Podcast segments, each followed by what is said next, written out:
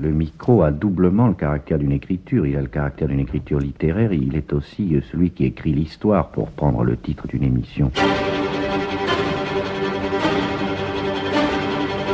Regardez la voix.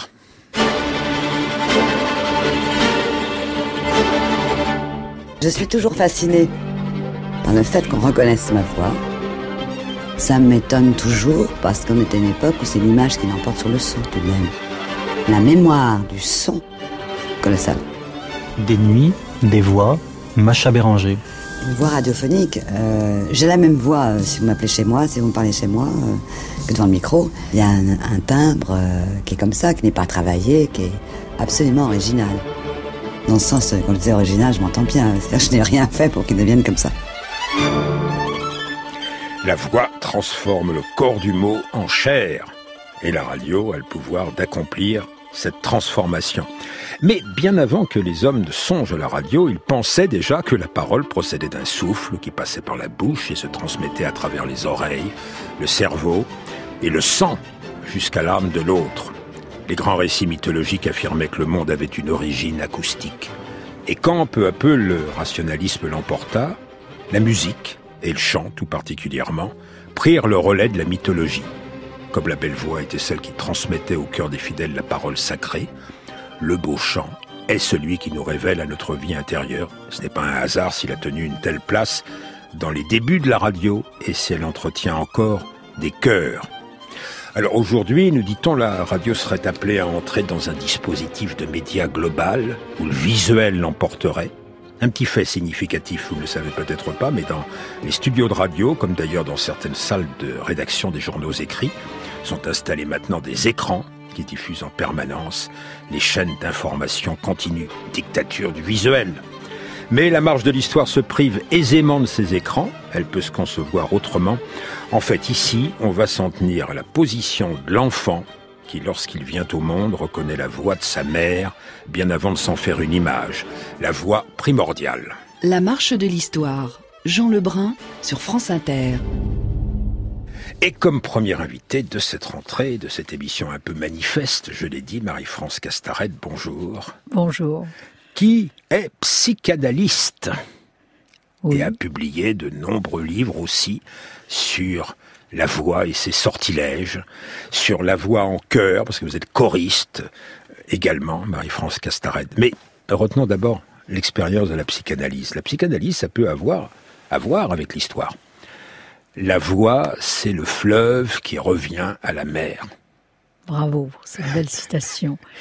En tout cas, euh, dans le livre que j'ai écrit sur ce thème, j'ai tenu à montrer, et grâce à mon directeur de thèse Didier Anzieux, qu'avant le miroir visuel, décrit par Freud, repris par Lacan, qui a parlé d'un stade du miroir, et là il s'agissait bien sûr du regard, eh bien nous avons le miroir sonore. Et aujourd'hui, les neurosciences le confirment, le bébé entend dans le ventre de sa mère la tessiture de sa voix. Et on sait que par exemple, si on met un bébé après la naissance avec un autre groupe d'enfants et qu'on entend plusieurs voix des mères de chacun d'entre eux, il va reconnaître celle de sa propre mère. Voilà, donc c'est assez étonnant de voir que c'est son premier euh, attachement. Dès 6-7 mois, euh, bon, au-delà du, du, battement du cœur de sa mère, euh, il reconnaît dans son ventre sa voix. C'est-à-dire qu'il apprend à la connaître, mais je parlais d'après la naissance où il la reconnaît parmi d'autres. Alors une expérience. Oui. Euh, vous citez dans La Voix et ses sortilèges, j'ai oublié de dire que c'était aux Belles Lettres. Les Belles Lettres, c'est une maison d'édition qui s'intéresse beaucoup à la voix. Vous citez Pierre et le loup. Alors voilà, le grand-père, la voix du père, la voix du grand-père, ça peut Bien avoir sûr. son importance aussi. Voilà, le grand-père est une longue phrase de basson dont vous indiquez que la bande de fréquence est inférieure à 2000 Hertz. Tout à coup, grand-père apparut.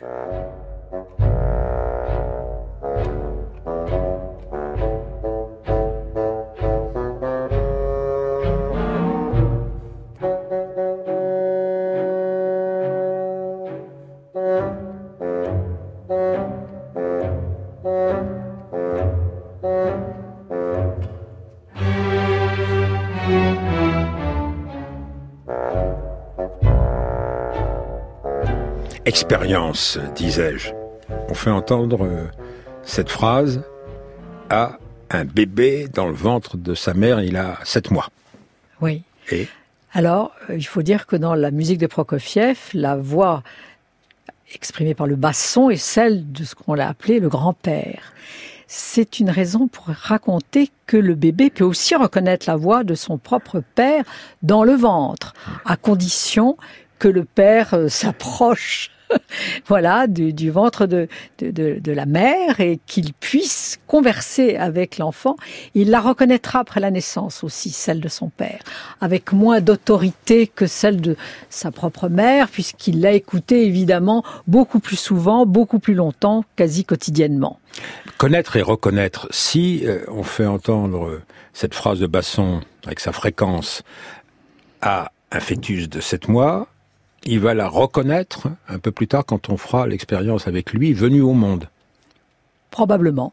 J'ai pas fait l'expérience moi-même. Oui, mais vous citez mais- euh, mais- mais les hommes cite- euh, qui, de Voilà. science qui l'ont fait. oui. Absolument. Absolument. Et euh, après, le babil. Alors le babil, c'est une chose que moi j'ai toujours beaucoup aimée, peut-être à cause de mes propres souvenirs de toute petite fille, parce que les areux areux et cette manière que les mamans ont de parler à, à leur bébé, quelquefois je les regarde même dans le métro aujourd'hui, euh, quand le petit, c'est très touchant, parce que bien sûr, elles s'adaptent et elles ne lui parlent pas avec les mots qu'elles utilisent dans la vie quotidienne. Il y a toute une, euh, comment dire, oui, il y a des, Un frottement. des frottements et puis je veux dire des intonations, des intonations tout à fait particulières qu'on peut varier, qu'on peut déplacer, qu'on peut changer. Enfin, c'est tout un jeu. hein. C'est un peu comme euh, quand on dépose des taches de mercure euh, sur euh, un sol et ça se dilate, ça se rétracte, euh, ça s'emboîte, Oui, euh, ça se dissocie. Oui. Alors ça, c'est le babil. Ouais. Et je trouve que c'est une expérience assez extraordinaire et Mais que le bébé, il trouve euh, un bonheur, un, un Bien ravissement. sûr, il répond. C'est un dialogue, le babil. La maman utilise des mots areux, areux, mon petit chéri, etc., des intonations particulières, et le bébé lui répond. Et c'est ces merveilleux dialogues qui instaurent un attachement très profond. Alors le babil, en fait, il est à peu près le même sur toute la surface, disons, du, de notre terre, jusqu'à six mois. Et après six mois.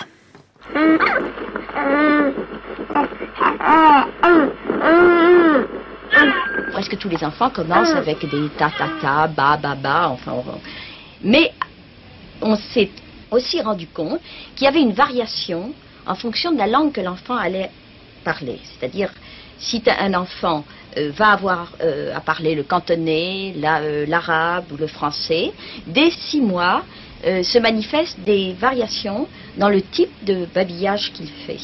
Les premières variations portent sur l'intonation et le rythme. Voici quatre exemples de babillage de bébés de 10 mois. Delphine, française.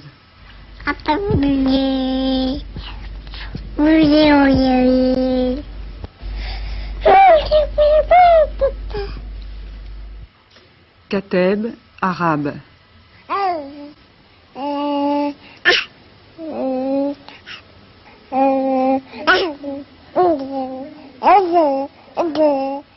Chan, cantonais.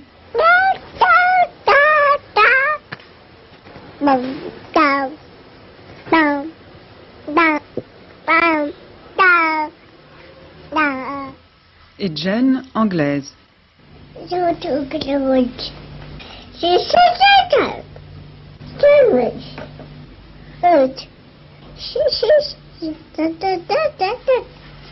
L'émission télévisée Les jours de la vie de Daniel Thibault. Et cette question à vous, Marie-France Castared. Mais alors, quand le babil entre dans Babel, le bébé, il perd peu à peu la faculté d'émettre certains des innombrables phonèmes qui caractérisent la langue qui est maintenant celle des autres. Il va en tout cas préciser la sienne, conjointement à ce que va lui apprendre son père, sa mère, tout le milieu familial. Et alors il y a les bébés qui préfèrent les voyelles et les bébés qui préfèrent les consonnes. C'est assez amusant et on a dit, c'est ça, que les premiers allaient être plus sensibles à la mélodie, au chant, alors que les seconds seront plus sensibles à la grammaire, à l'articulation. Voilà, ça, on a parlé de ces deux formes de baby à propos justement de leur manière d'utiliser très progressivement la parole. Mais euh, va-t-on me dire, Lebrun, vous faites une émission d'histoire, j'oublie pas, c'est pas seulement un manifeste pour la radio que nous prononçons ce matin. Alors, si la mère d'Henri IV n'avait pas chanté des mélodies à son enfant, avant même sa naissance, il n'aurait pas été constamment d'humeur joyeuse. Et Proust n'aurait pas écrit son œuvre s'il n'avait constamment voulu retrouver la voix de sa mère. Bien sûr. Et personnellement, j'ai été très attachée euh, dans mes écrits à parler de Marcel Proust parce que, voilà, euh, on sait combien il aimait, euh, était attaché. Et par pudeur, en fait, les plus beaux textes sont liés à la voix de la grand-mère. Et on a, je crois, justement interprété cela à l'aune de sa pudeur, ne voulant pas trop parler de la propre voix de la mère, mais il y a un passage absolument magnifique sur la voix de, grand, de la grand-mère au téléphone, peu avant qu'elle ne disparaisse, et il y a là toute la sensibilité de, de Proust à cette communication particulière avec la voix. Il, ne parle pas de la mort de sa mère explicitement, il parle de la mort de sa grand-mère qui le sent dans une conversation téléphonique qui va s'interrompre, une conversation téléphonique qui marquait déjà un éloignement géographique. Exactement. Exactement. Alors on sait l'importance de la musique. Hein, je veux dire, euh, on s'est longtemps penché sur la sonate de Vinteuil, savoir exactement, et cette mélodie, parce qu'il aimait cette petite phrase, la sonate de Vinteuil. Je trouve qu'il y a des passages sur la musique qui sont magnifiques dans l'œuvre de Proust. Je me suis intéressée à les commenter et à les raconter dans nombre de mes livres. Le garçon va perdre la voix de sa mère, mais il perd aussi sa voix de garçon pendant la puberté. Le larynx, écrivez-vous, c'est un caractère sexuel secondaire, euh, comme le poil, vous. Ça grossit beaucoup plus vite chez l'adolescent que chez l'adolescente. En tout cas, effectivement, la puberté va signer l'avènement euh, sexuel. On peut dire cela en ce sens de, de la voix. Alors, on le sait, c'est très intéressant. Il y a les voix d'hommes euh, qui resteront dans l'aigu, les ténors, les contre-ténors. On aime les entendre chanter, comme vous le savez, et puis il y a les voix de basse, on va même dire de basse profonde. Et alors là, on peut faire quelques incursions dans la, du côté de la psychanalyse, parce qu'effectivement, les voix de basse que l'on retrouve dans les opéras, je pense à la voix du commandeur, etc., sont les voix de, de masculines au sens, on donne un ordre, on a de l'autorité et on a une voix de basse, alors que le contre-ténor est plus léger et ne, ne, nous assure pas à ce point de morale autoritaire. En revanche, dans les voix de femmes, vous avez là aussi la contralte, la magnifique Kathleen Ferrier, célébrée par Yves Bonnefoy dans un très beau poème. Puis vous avez les voix euh, de Coloratour, celles qui peuvent chanter La Reine de la Nuit et qui sont effectivement des voix extraordinairement aiguës. Et aujourd'hui, nous avons une Sabine de Vielle qui est une merveilleuse euh, Reine de la Nuit. Mais vous-même, dans votre spectre, vous arrivez quand même euh, à aller de variation en variation. Oui. Chacun euh, dans son spectre. Dans son propre spectre. Mais nous savons. Peut changer de voix. Nous savons que dans un chœur, vous avez quatre pupitres. Hein, les, les, les, sopranes pour les femmes, c'est-à-dire celles qui ont la voix la plus haute, les altos, celles qui sont mezzo-sopranes, peut-être certaines contraltos. Et puis chez les hommes, vous avez de la même manière le pupitre des ténors et le pupitre des basses. Parce que chacun d'entre nous euh, voilà, de par toutes sortes de, je dire, euh, caractéristiques personnelles liées aussi bien probablement à l'épigénétique, à l'éducation, va extérioriser une certaine forme de voix. Alors ici, un homme qui était un orchestre à lui seul, homme de théâtre, écrivain, Antonin Artaud s'était vu commander en 1947 une émission par la radio nationale pour en finir avec le jugement de Dieu. Euh, il sortait d'une longue période d'internement psychiatrique. Été malade toute ma vie et je ne demande qu'à continuer.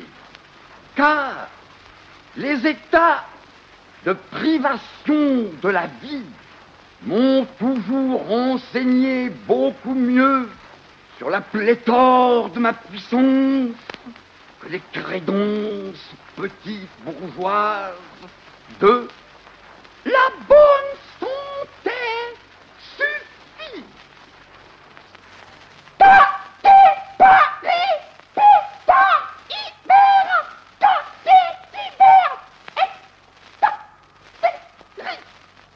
Et savez-vous avec quoi les Américains et les Russes font leurs atomes Ils les font avec les microbes de Dieu. Vous délirez, monsieur Artaud. Rien tant que vous voudrez. Mais ce qu'on a appelé des microbes, c'est Dieu. Alors on a l'impression que sa voix court dans tous les sens. Bien sûr. Mais ça, écoutez, c'est son génie, c'est son charme, c'est de nous montrer à quel point lui, tout seul, peut nous faire entendre des choses totalement différentes dans le volume, dans le, la texture. Alors vous employez le mot volume, texture, on pourrait employer le mot grain à la radio, Oui. on aime bien employer Oui, le mot grain. bien sûr. Mais euh, il y a des caractères euh, bien définis qui sont la hauteur, on parlait de fréquence tout à l'heure, l'intensité, le timbre. Oui, C'est ça les, les vrais codes qu'il faut sûr. utiliser, non? Bien sûr, vous avez raison, vous avez utilisé les, les- les mots qu'il fallait. Et comment les distinguez-vous? Ah ben ça, ça s'étudie, je veux dire, avec des paramètres phoniatriques. Et quand vous allez voir euh, le phoniatre, il sait très bien, euh, justement, euh, si vos cordes vocales sont de telle et telle nature, intensité. hein. on peut décrire chaque personne par euh, l'entremise de la spécificité de ses cordes vocales. Allez voir le psychiatre, allez voir le phoniatre, allez Ah. voir le psychanalyste. Allez voir le psychanalyste. Il vous est arrivé euh, en cure d'avoir, je ne sais pas moi, des, des gens qui parlaient si bas que vous ne les entendiez pas? Bien sûr, bien sûr. D'ailleurs, euh, ce qui est intéressant, c'est que justement, euh, au premier abord, qu'est-ce que c'est qu'une cure analytique? C'est l'échange et le dialogue de deux voix. Et je, là, je vais citer une patiente qui est arrivée chez moi sans voix. Elle avait le langage, elle avait les diplômes qui manifestaient une intelligence spéculative, mais elle ne pouvait pas me dire un mot. Et là, nous sommes obligés de penser que dans sa toute petite enfance, elle n'avait pas pu justement euh, dialoguer avec la maman sur le plan de ce qu'on a appelé tout à l'heure le babil, c'est-à-dire l'échange des affects, des émotions. Parce que dans un babil, on peut rire, on peut pleurer, on peut s'amuser, bon, mais on échange, on dialogue. Et cette patiente n'avait pas pu avoir ce charme de la relation avec la maman et venant trouver Marie-France Castarette comme psychanalyste, elle a été dans la capacité de faire entendre sa propre voix. Et moi j'étais, et c'est là où je dirais que le divan est une chose, parce que euh, elle était donc allongée bien sûr, et moi j'étais à l'écoute, mais sans objet particulier. Donc je pouvais me laisser aller à ma rêverie intérieure, à ma rêverie personnelle, et c'est grâce, j'allais dire, à cette rêverie. Je pensais au désert, à la nymphéco, enfin bref, je ne vais pas raconter tout ça, mais euh, c'est à ce moment-là qu'on a pu euh, se retrouver, commencer à se retrouver. La psychanalyse et rêverie, on apprend ça, c'est aussi le cas de la radio. Bachelard disait que la radio c'est une rêverie et ainsi le fleuve parfois peut revenir à la mer. Juste un point d'histoire, l'émission d'Antonin Artaud qui avait été commandée Mhm. par quelqu'un euh, d'un peu aventureux à la radio nationale euh, n'a pas vu sa diffusion autorisée par le directeur de l'époque, Vladimir Porcher. C'est beaucoup plus tard que l'enregistrement a, a circulé. C'est une vertu de la radio de permettre aux vivants de regarder la voix des morts. Euh, à la radio, il y a des chœurs. Vous avez fait partie de chœur, vous? Bien sûr. Vous Bien étiez sûr. candidate à un chœur euh, parmi six- mille- 1600 autres Oui. dans une époque euh, Oui, un peu lointaine. 1976. ouais, ouais, euh, Oui. Et c'était pas les chœurs de la radio? Non, c'était ce qu'on appelait les chœurs, l'orchestre de Paris, c'est-à-dire des chœurs amateurs. Et chaque membre recruté, nous étions 120 finalement, après euh, une longue attente pour avoir, savoir si nous étions recrutés ou si nous ne l'étions pas, eh bien, euh, on a pu, je veux dire, euh, développer tous les monuments du chant choral, mais amateur, c'est-à-dire non payé et chacun gardait son travail et les répétitions n'avaient lieu que le soir à 20h30 pour justement permettre à chacun d'entre nous de pouvoir travailler. Oui, mais c'est une illusion, le groupe. Votre maître Didier Anzieux l'a bien montré. Vous n'étiez qu'un dans un cœur? Alors, c'est là où effectivement je me suis intéressée, j'ai intéressé, je crois, mon directeur de thèse, Didier Anzieux, vous, vous venez de le citer, car il avait, lui, euh, conçu ce terme d'illusion groupale et il nous faisait jouer, nous les étudiants, on constituait des petits groupes et on regardait comment les choses se passaient, le leader qui arrivait dans le groupe, les discutants, les opposants, et puis on s'apercevait que tout ça finalement ne marchait pas parce qu'il y avait un moment où l'illusion groupale se dissolvait et on devenait tous bon euh, égaux et le chef devait s'éclipser. Alors que dans le cœur, et j'ai fait un, travail de recherche avec chacun des membres de mon cœur, sous réserve d'anonymat bien sûr, eh bien on découvre que précisément le concert, euh, l'illusion musicale, elle vient de la fraternité du cœur, c'est-à-dire de l'illusion groupale. Et il faut bien sûr là avoir pour diriger et maintenir cette illusion groupale un grand chef. Eh ben, heureusement qu'il y a des chœurs dans notre maison. On va les entendre, parce que c'est un modèle pour euh, la radio. Bien sûr, les chœurs de Radio France, tout le monde les connaît. On va les entendre dans Maurice Ohana, mm. le syllabaire pour Phèdre. Alors c'est comme chez Artaud, il y a des morceaux d'intelligibilité qui, qui flottent dans un océan indécis.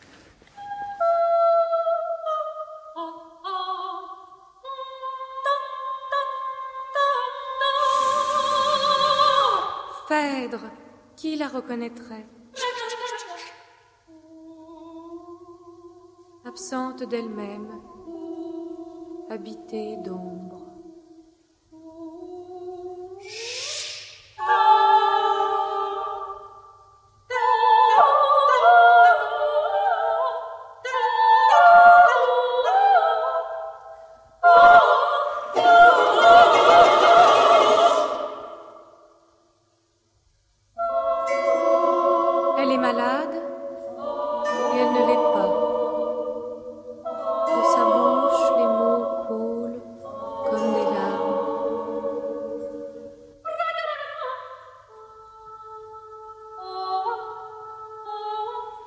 Chant, c'est très important pour la radio parce que le chant rejoint le primordial. dont vous dites, ça s'exprimait autrefois dans la mythologie et dans notre temps de rationalité, ça se retrouve dans les voix intérieures du chant. Mhm. Alors je pense là à Claude Lévi-Strauss qui a très bien montré comment effectivement la musique et le chant ont pris le relais des mythes.